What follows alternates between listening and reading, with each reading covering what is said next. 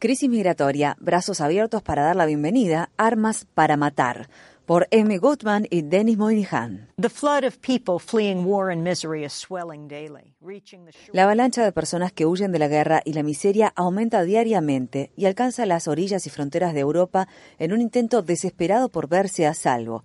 La mayoría viene de Siria, donde una guerra civil descarnada ha provocado la muerte a más de 200.000 personas en los últimos cinco años y el desplazamiento dentro y fuera de las fronteras de ese país de 12 millones de personas, la mitad de la población Siria.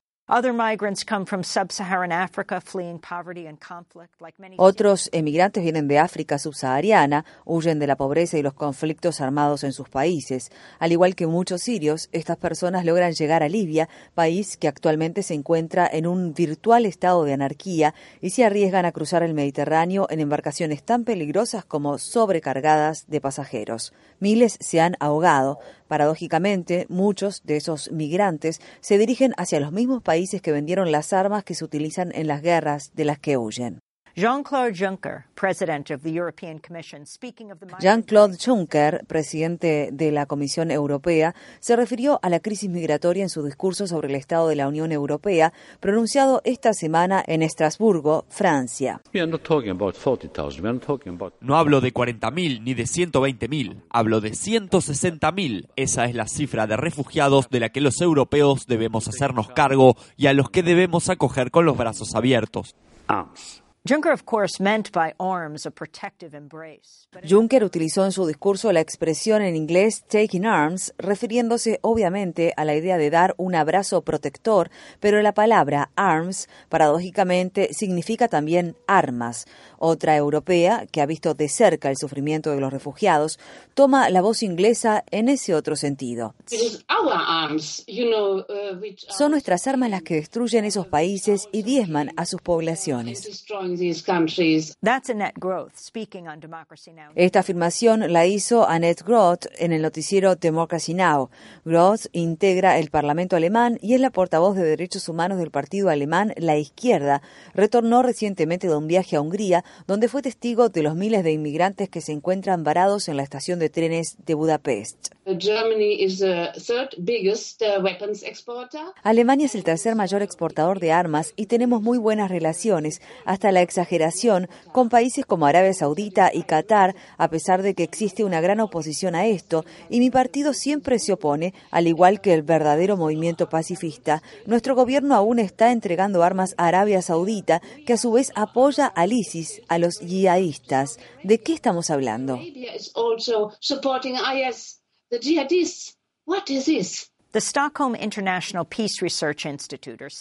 El Instituto Internacional de Estudios para la Paz de Estocolmo, CIPRI por sus siglas en inglés, analiza y brinda información sobre el comercio de armas a nivel mundial. Un informe reciente del CIPRI destaca el volumen del comercio internacional de armas de gran envergadura registrado entre 2010 y 2014 fue 16% más alto que el registrado entre 2005 y 2009. Los cinco principales exportadores entre 2010 y 2014 fueron Estados Unidos, Rusia, China, Alemania y Francia. Entre los cinco principales receptores de estos cargamentos de armas de gran envergadura figuran Arabia Saudita y Emiratos Árabes Unidos, dos aliados de Estados Unidos que, según afirman múltiples informes, estarían apoyando de manera significativa al ISIS, que es el principal antagonista en la guerra civil en Siria y en Irak.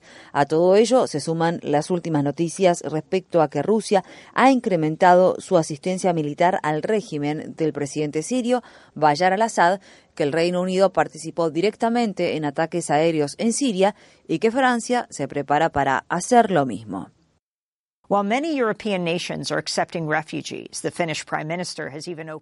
Si bien muchos países europeos están aceptando refugiados, el primer ministro finlandés incluso puso a disposición su casa de huéspedes, superando así ampliamente cualquier tipo de bienvenida que haya ofrecido el gobierno de Obama. Nada de eso resuelve el problema. Lo que hay que resolver son los conflictos en Medio Oriente. Pero ¿es posible que eso suceda si Estados Unidos y Rusia y Alemania y Francia continúan vendiendo grandes cantidades de armas a los beligerantes países de la región? El rey King Salman de Arabia Saudita visitó la Casa Blanca la semana pasada y se aseguró una nueva inyección de misiles y de las llamadas bombas inteligentes, además del arsenal que normalmente proporciona Estados Unidos a su país aliado,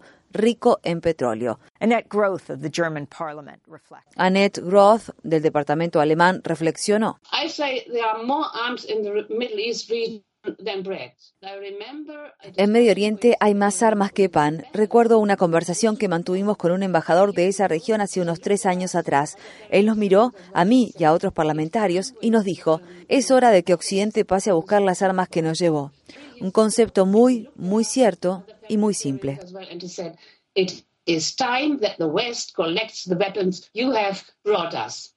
Very, very true.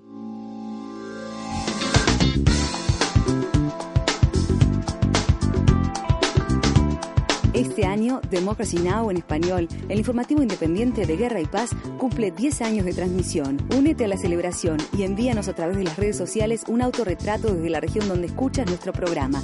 O si eres una estación que transmite nuestra programación, envíanos una foto de tu radio.